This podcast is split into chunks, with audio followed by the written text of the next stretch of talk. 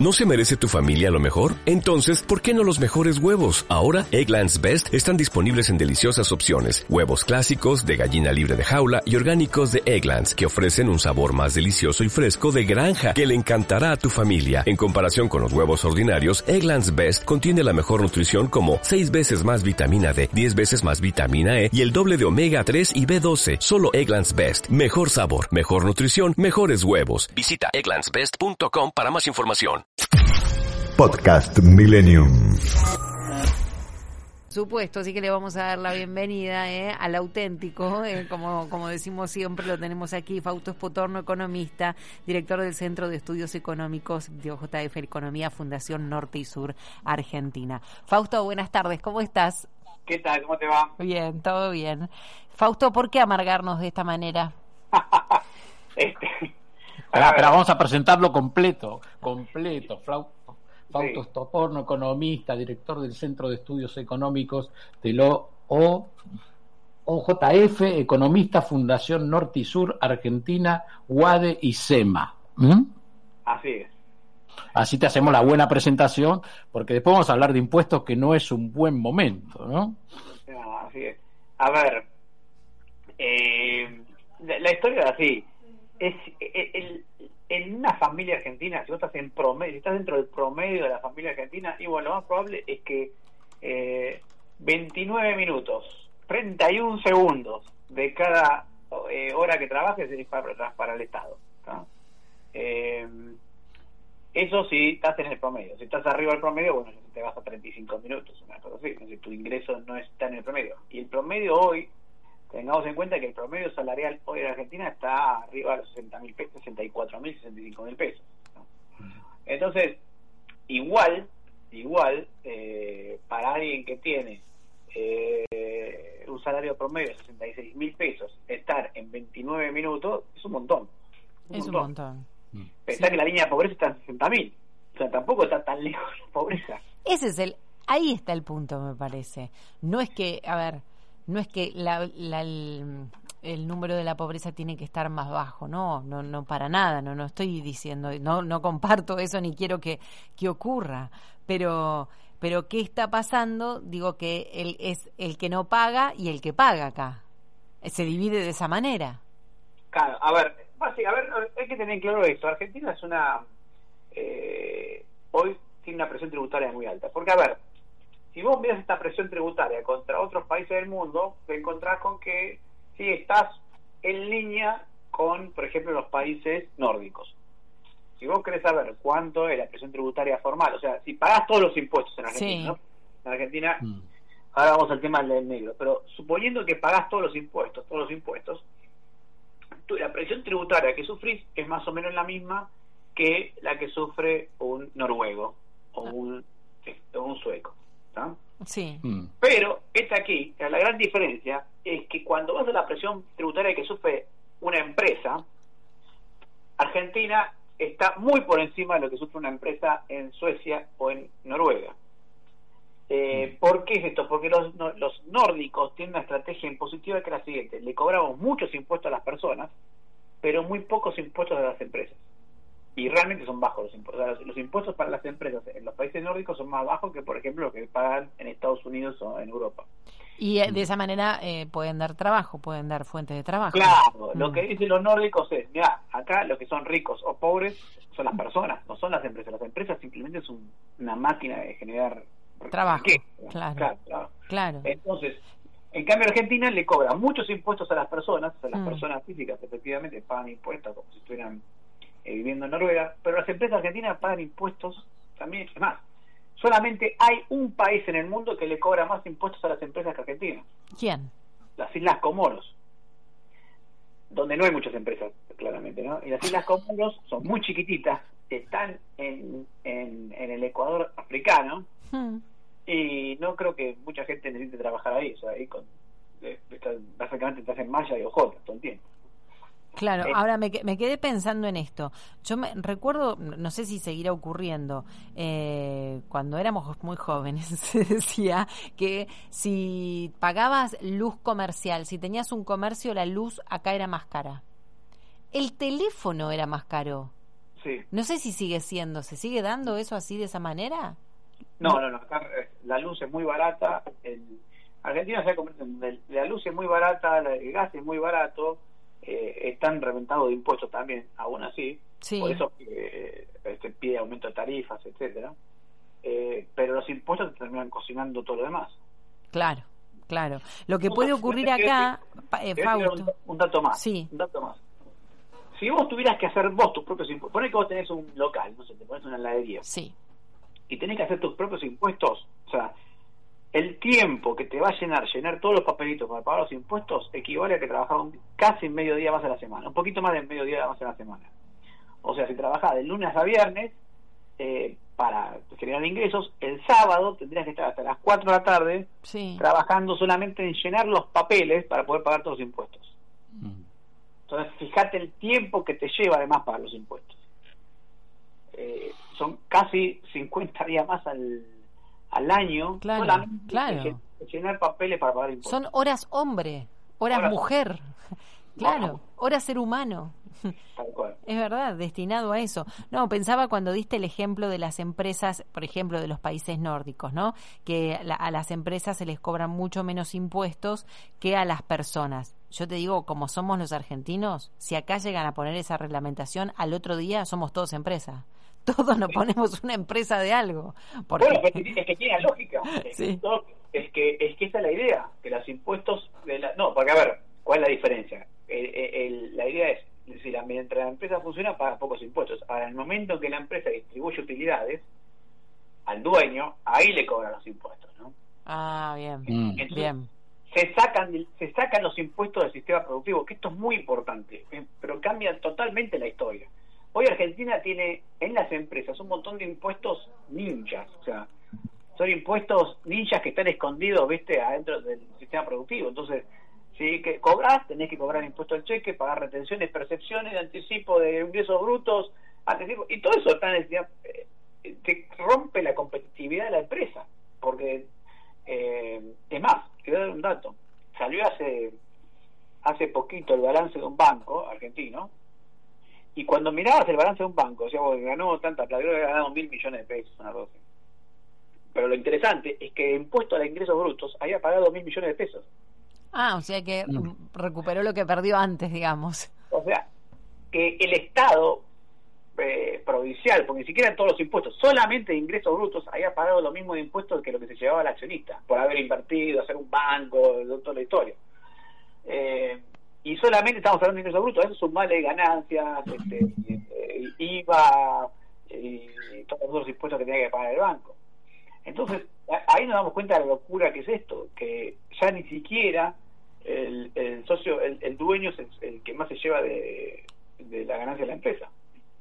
No, aquí, aquí en, la radio decía el profesor Suchovicki, como le decimos nosotros, que si haces un, un emprendimiento solo, te jugás, si te fundís, te fundís solo, pero cuando ganás le pagás el 70% al Estado, ¿no? Más Exactamente. Exactamente. ¿Qué opinás de esto que dijo... Eh, eh, ¿Qué opinás de esto, Fausto, que dijo la diputada Fernanda Vallejo cuando la gente se enojó porque se aumentaron el 40%, ¿eh? cobrando mayores impuestos directos se puede recuperar los subsidios a los sectores más pudientes. ¿Vos crees que hay más, hay lugar para cobrar algún impuesto más en Argentina? Sí, a ver, eh, eh, a ver, sí, estamos locos con el tema de impuestos. O sea, los sectores más pudientes en Argentina están pagando impuestos como si estuvieran, como si fueran, viste, supermillonarios. Y encima se habla eh, a ver, te voy a decir, los, los sectores menos pudientes de Argentina están pagando impuestos como si fueran los más pudientes en Estados Unidos. Y los más pudientes están yendo al país, porque no, hay, no, hay, país que me cobre más impuestos que acá. Sí, sí por ahí en Noruega, pero ¿sabes qué? En Noruega cuando pongo una fábrica nadie me hincha los quinotos. Ni pagás, ni pagás seguridad, ni obras sociales, ni nada de eso. ¿no? Y, y pagas todo. Entonces, hoy, eh, tengamos en claro, hoy la presión tributaria de Noruega, perdón, de Suecia, es 51% del PBI. Argentina tiene una presión tributaria formal, o sea, solamente sobre el PBI formal, porque hay una cosa que es importante, en Suecia no hay economía en negro, sí, pero si tomamos solamente los que pagan impuestos, es 52%, o sea, estamos en el mismo nivel de presión tributaria que Suecia, pero con la diferencia de que vos tenés que pagar la educación, la salud, la seguridad, la justicia. eh, o perdón, la justicia no la tiene que pagar, pero no anda muy bien, como, no anda como en Suecia. Eh, y, y estamos en un país de, de, de, mucho menos ingresos. Y esto es muy importante porque si vos sos Suecia, si vos sos sueco, digamos que la mayor parte de la población sueca tiene sus necesidades básicas ya resueltas. Cubiertas, claro. Claro, claro. No es el caso argentino. Y esto es importante porque, ¿qué pasa? Cuando vos tenés, vos ya tenés educación, salud, eh, conseguís trabajo relativamente fácil, eh, tenés seguridad, etcétera. Eh, obviamente que vas a pedir que el Estado te brinde otros servicios que está dispuesto a pagar por otros servicios, pero si vos te falta comer, te falta, eh, no, no tenés dónde vivir, o te sale muy caro el alquiler, eh, te falta plata para comprar la ropa, no tenés computadora, no tenés internet, lo que vas a decir es, dame la plata a mí que tengo que gastarla en todas esas cosas, tengo que comprarme mm. ropa, comida, eh, tengo que comprarme, tengo que mandar a los chicos al colegio, tengo que pagar internet, entonces es muy común que los países desarrollados estén dispuestos a pagar más impuestos porque están buscando servicios adicionales para mejorar la calidad de vida, claro. En cambio, los, países más pobres quieren pagar pocos impuestos porque tienen primero que comer. Hmm, es verdad. Eh, eh, Fausto, ¿y cuándo? Porque nosotros lo que vemos es que esto año a año eh, es acumulativo, digamos. nadie da un, paso atrás con algún impuesto o, nadie dice, bueno, vamos a postergar por un tiempo. o sea, venimos ya de, de muchos gobiernos en donde vemos que esto continúa. Sin duda, me parece que es la manera de recaudar más, más fácil, debe ser hasta el momento, porque si no hubiesen inventado otra. Déjame agregar algo, de Fausto. Dice, no es ideológico ya. Algunos dicen esto es ideológico. Cada gobierno que llega pone más impuestos. Quedó como una costumbre argentina, me parece. Bueno, lo que pasa es que tenemos que hablar de la otra parte de la historia, que es el gasto. Eh, y, hay dos partes más de la historia para contar, que es el gasto y el impuesto inflacionario. Eh, yo creo que hay una cuestión política de fondo, y es que si uno mira todas las crisis económicas argentinas, todas las crisis económicas argentinas fueron básicamente el déficit producidas por déficits fiscales. O sea, el Estado con los impuestos no alcanzó a pagar el gasto y prestado, pidió prestado, pidió prestado hasta que reventó la deuda o pidió o, emitió dinero o cobró impuesto inflacionario eh, para pagar los gastos. Entonces, la pregunta es, bueno, hay una cuestión política, ¿por qué los políticos argentinos no pueden eh, ponerse en caja? O mejor mm. dicho, ¿por qué la política argentina no tiene a un mecanismo de pesos y contrapesos que evite que el, que el gobierno de turno se vaya al mambo con el gasto público? Mm. Eh, eh, bueno, es una, una buena cuestión. Bueno, ahí ya tenemos una falta de control. Digamos, porque si... faltan controles en el Estado. claro, si falta, eh, si pasa eso, eh, tenemos falta de control. Ahora, por, por ejemplo, sí, decime. Decía, perdón, y hay dos historias más. Esa es una. La otra es el impuesto inflacionario. El impuesto inflacionario, ¿por qué llamamos el impuesto inflacionario la inflación? Bueno, porque el Estado le falta plata para pagar algo y lo que hace es imprime billetes y lo paga. ¿Y quién paga el costo de eso? Bueno, nosotros que tenemos la plata en el banco. Hmm. Para que te des una idea del tamaño del impuesto inflacionario en Argentina.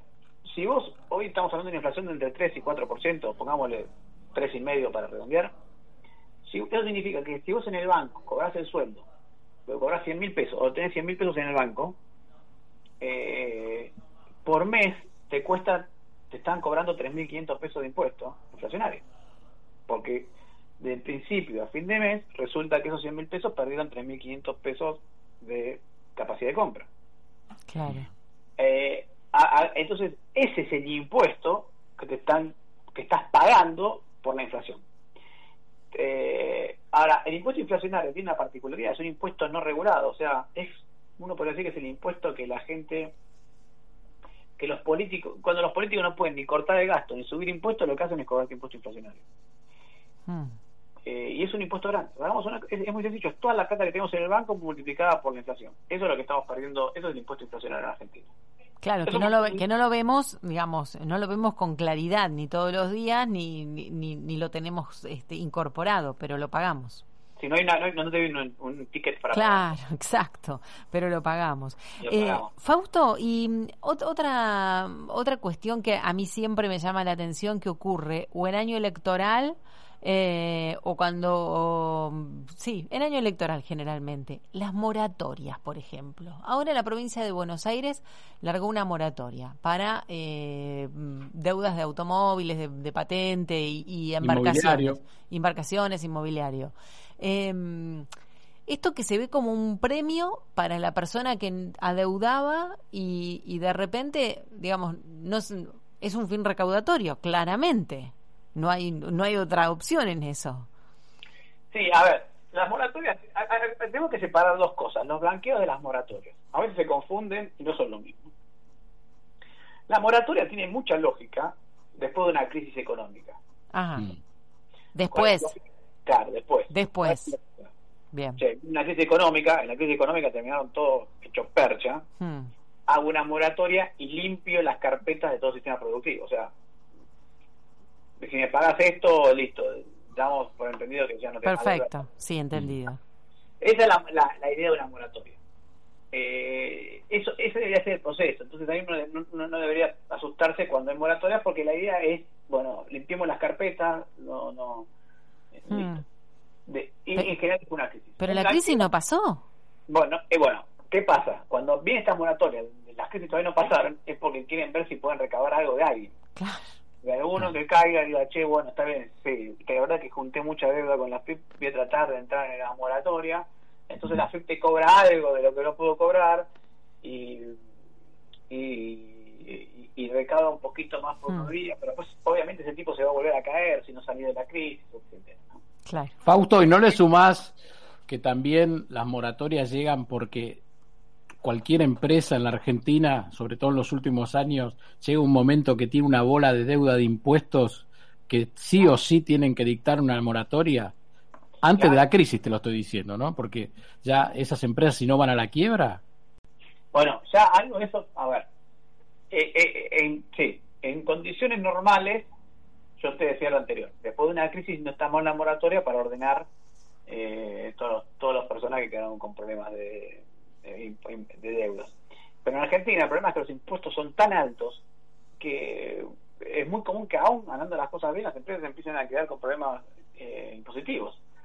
Entonces están de moratoria en moratoria porque eh, la verdad es que no pueden pagar los impuestos. Hmm. Eh, con lo cual, a ver, Argentina, y, otro tema, también es complicado en Argentina pagar impuestos, porque no es que tenés, pagas un impuesto alto una vez al mes. Tenés que pagar 20 veces al mes. Ahí creo que había un cálculo que eran con 19 días al mes tenés que estar pagando impuestos. Sí, sí. Entonces, Eh, es un despelote. Eh, yo creo que Argentina en algún momento, y la verdad es que falta falta calidad en, en las políticas públicas en este tema, falta mucha calidad. Porque yo creo que, por ejemplo, sería un momento este, cuando terminemos con la pandemia, tal vez sería el momento de decir, ¿saben qué muchachos? Todos los impuestos los, los concentramos en uno solo. Claro. Eh, eh, casi un gran monotributo, digamos, o, en dos impuestos, no importa, que sea, que prefiero que sean dos impuestos altos que sean 25 impuestos todos escondidos por todos lados. Claro, claro. Argentina tiene 160 impuestos y, mm. el, y el 90% de la recaudación viene de 10 impuestos. Entonces, ¿para qué tenemos 160 impuestos más? Mm. Muchas cosas, muchas veces, porque el intendente le metió un impuestito para recaudar algo más, pero entonces ese impuesto termina generando costos adicionales para las empresas que son mucho peor que el impuesto. Entonces por ahí conviene a ver. Lo que pasa es que lo que estás proponiendo vos también lleva a un a una transparencia. Sí, sí, lleva a tener que actuar políticamente. Sí, pero no, acá no estaría ocurriendo ni está ocurriendo desde hace muchos años y no sé si alguien quiere que ocurra eso. Bueno, no, yo creo que sí. Yo creo que lo que pasa es que lo que a mí me preocupa más a esta altura del partido es la falta de trabajo político que hay en Argentina. O sea, tenemos un Estado gigante, los políticos, hay mil, miles de políticos en Argentina y, no pueden ponerse a pensar dos minutos estas cosas. Hmm. Fausto, vos sabés que empezamos el programa y Gisela me preguntaba, vos dijiste la palabra mágica en el medio de lo que estabas recién contando, monotributo. Y Gisela me decía, ¿cómo puede ser que hayan hecho esto del monotributo y ahora eh, hayan anulado esto del retroactivo. ¿Cómo, como decía recién, la calidad de los políticos, ¿qué pasa? No piensan, no se juntan, no hablan con la gente antes de dictar reglas. ¿Qué, qué es lo que pasa ahí adentro de la FIP y con los impuestos? ¿Testearon con esto? Digamos, ¿lo largaron a ver si la gente se enojaba y si no se enojaba seguía? No, algo de eso, algo de eso hay. Para mí creo que, ah. ya me voy a meter en temas políticos, pero para mí una desconexión total, ya total, entre la política argentina y la sociedad. Mm. Eh, mm. Entonces no escuchan, no preguntan, se basan en ideas propias eh, y que hasta parte del Estado, ¿eh? no solamente los políticos, incluso es muy común en la FIP o en algunos otros organismos que no entiendan cómo, está, cómo funcionan los negocios. Entonces meten la normativa y después esperan que el, negocio se adecue a la normativa. Cuando en realidad tiene que ser al revés. La normativa se tiene que adecuar al negocio. Entonces, por un ejemplo parado. Vos no puedes esperar que el señor del bar te pague a las 9 de la noche, 10 de la noche los impuestos, ponele, porque está trabajando el tipo. O, y, digo que ese tipo de cosas pasan un montón de sí, claro. Este, eh, me acuerdo que no me acuerdo si en la compraventa de cerdos, ponele, que se hace a una hora muy muy a la madrugada, y la FIP esperaba que la gente antes de comprar el cerdo llevara no sé qué papelito firmado de la FIP pero a las 5 de la mañana, entonces está todo cerrado. Esas cosas que... Claro, desconexión absoluta. absoluta. Desconexión absoluta, claro. Entonces, y, esa desconexión absoluta pasa, y creo que hay dos cosas que fallan muchas veces en la sociedad civil. Una es que le tiene miedo a veces al Estado mismo. Eh, a ver, hay en la Constitución está prohibida las aduanas interiores, por ejemplo. Está prohibido. Sin embargo, hay mm. provincias que las tienen que para, para llevar mercadería a Misiones, te paran en la entrada de Misiones y te dicen, págueme el anticipo de ingresos brutos. O sea, el anticipo, no, es que piden. Este, como no te pueden cobrar un impuesto directamente, no, inventaron que lo llamaron anticipo de ingresos brutos. Pero sigue siendo un impuesto que vos tenés que pagar para entrar a Misiones. Eh, para llevar la mercadería. Y eso está recontra prohibido. Ahora, ¿qué pasa? Bueno, si haces juicio y lo ganás, no pagás más el anticipo ese. Vos. Pero claro, pero el resto. Y creo que ahí eh, falta un trabajo por hacer. Eh, falta un trabajo, incluso creo que eh, lo que pasa es que las empresas, por ejemplo, no se animan a hacerle un juicio penal, porque eso es para un juicio penal. Lo mismo sí, lo que pasa es que muchas veces, Fausto, ¿sabes lo que pasa? Nosotros tenemos desconocimiento también para, para, primero, acá hay una creencia de que solo no se puede. Eso, es así. Y hay un desconocimiento. Nosotros no, en su mayoría, no digo como sociedad, no conocemos las leyes, no conocemos hasta dónde podemos avanzar, no conocemos del todo nuestros derechos como para poder hacerlos cumplir. Sí. Y tampoco se, después se cumplen efectivamente. exacto, exacto. Entonces, dice, yo no le puedo hacer juicio penal a la provincia de Misiones o al gobernador o al de renta en la provincia de Misiones por poner esta norma que es inconstitucional e ilegal entonces me quedo con que simplemente la justicia me por más la justicia tardó tres años en, decirme que, tenía razón yo. Tres años de, de conflictos eh, legales para decirme algo que está en la Constitución Nacional. Eh, entonces pasan e-, esas cosas en Argentina. Hmm. Y creo que esto del y esto del monotributo era igual, era completamente ilegal. Exacto. Exacto. Fausto, te tenemos que dejar porque tenemos que ir a llenar los papelitos para pagar los impuestos, si no, no y, y te digo otra cosa, le digo otra cosa, Fausto y Gisela, todo este tiempo de la entrevista, 32 minutos, fue para la FIP. Claro, ahí está. Se lo dedicamos todo a la FIP, este tiempo entero. Gracias, Fausto, por acompañarnos. Gracias a ustedes, ¿eh? hasta luego. Hasta luego. Fausto Espotorno, economista, director del Centro de Estudios Económicos de OJF, que es economista Fundación Norte y Sur Argentina, y él pertenece a la UADE y a la SEMA. Y a SEMA. Podcast Millennium.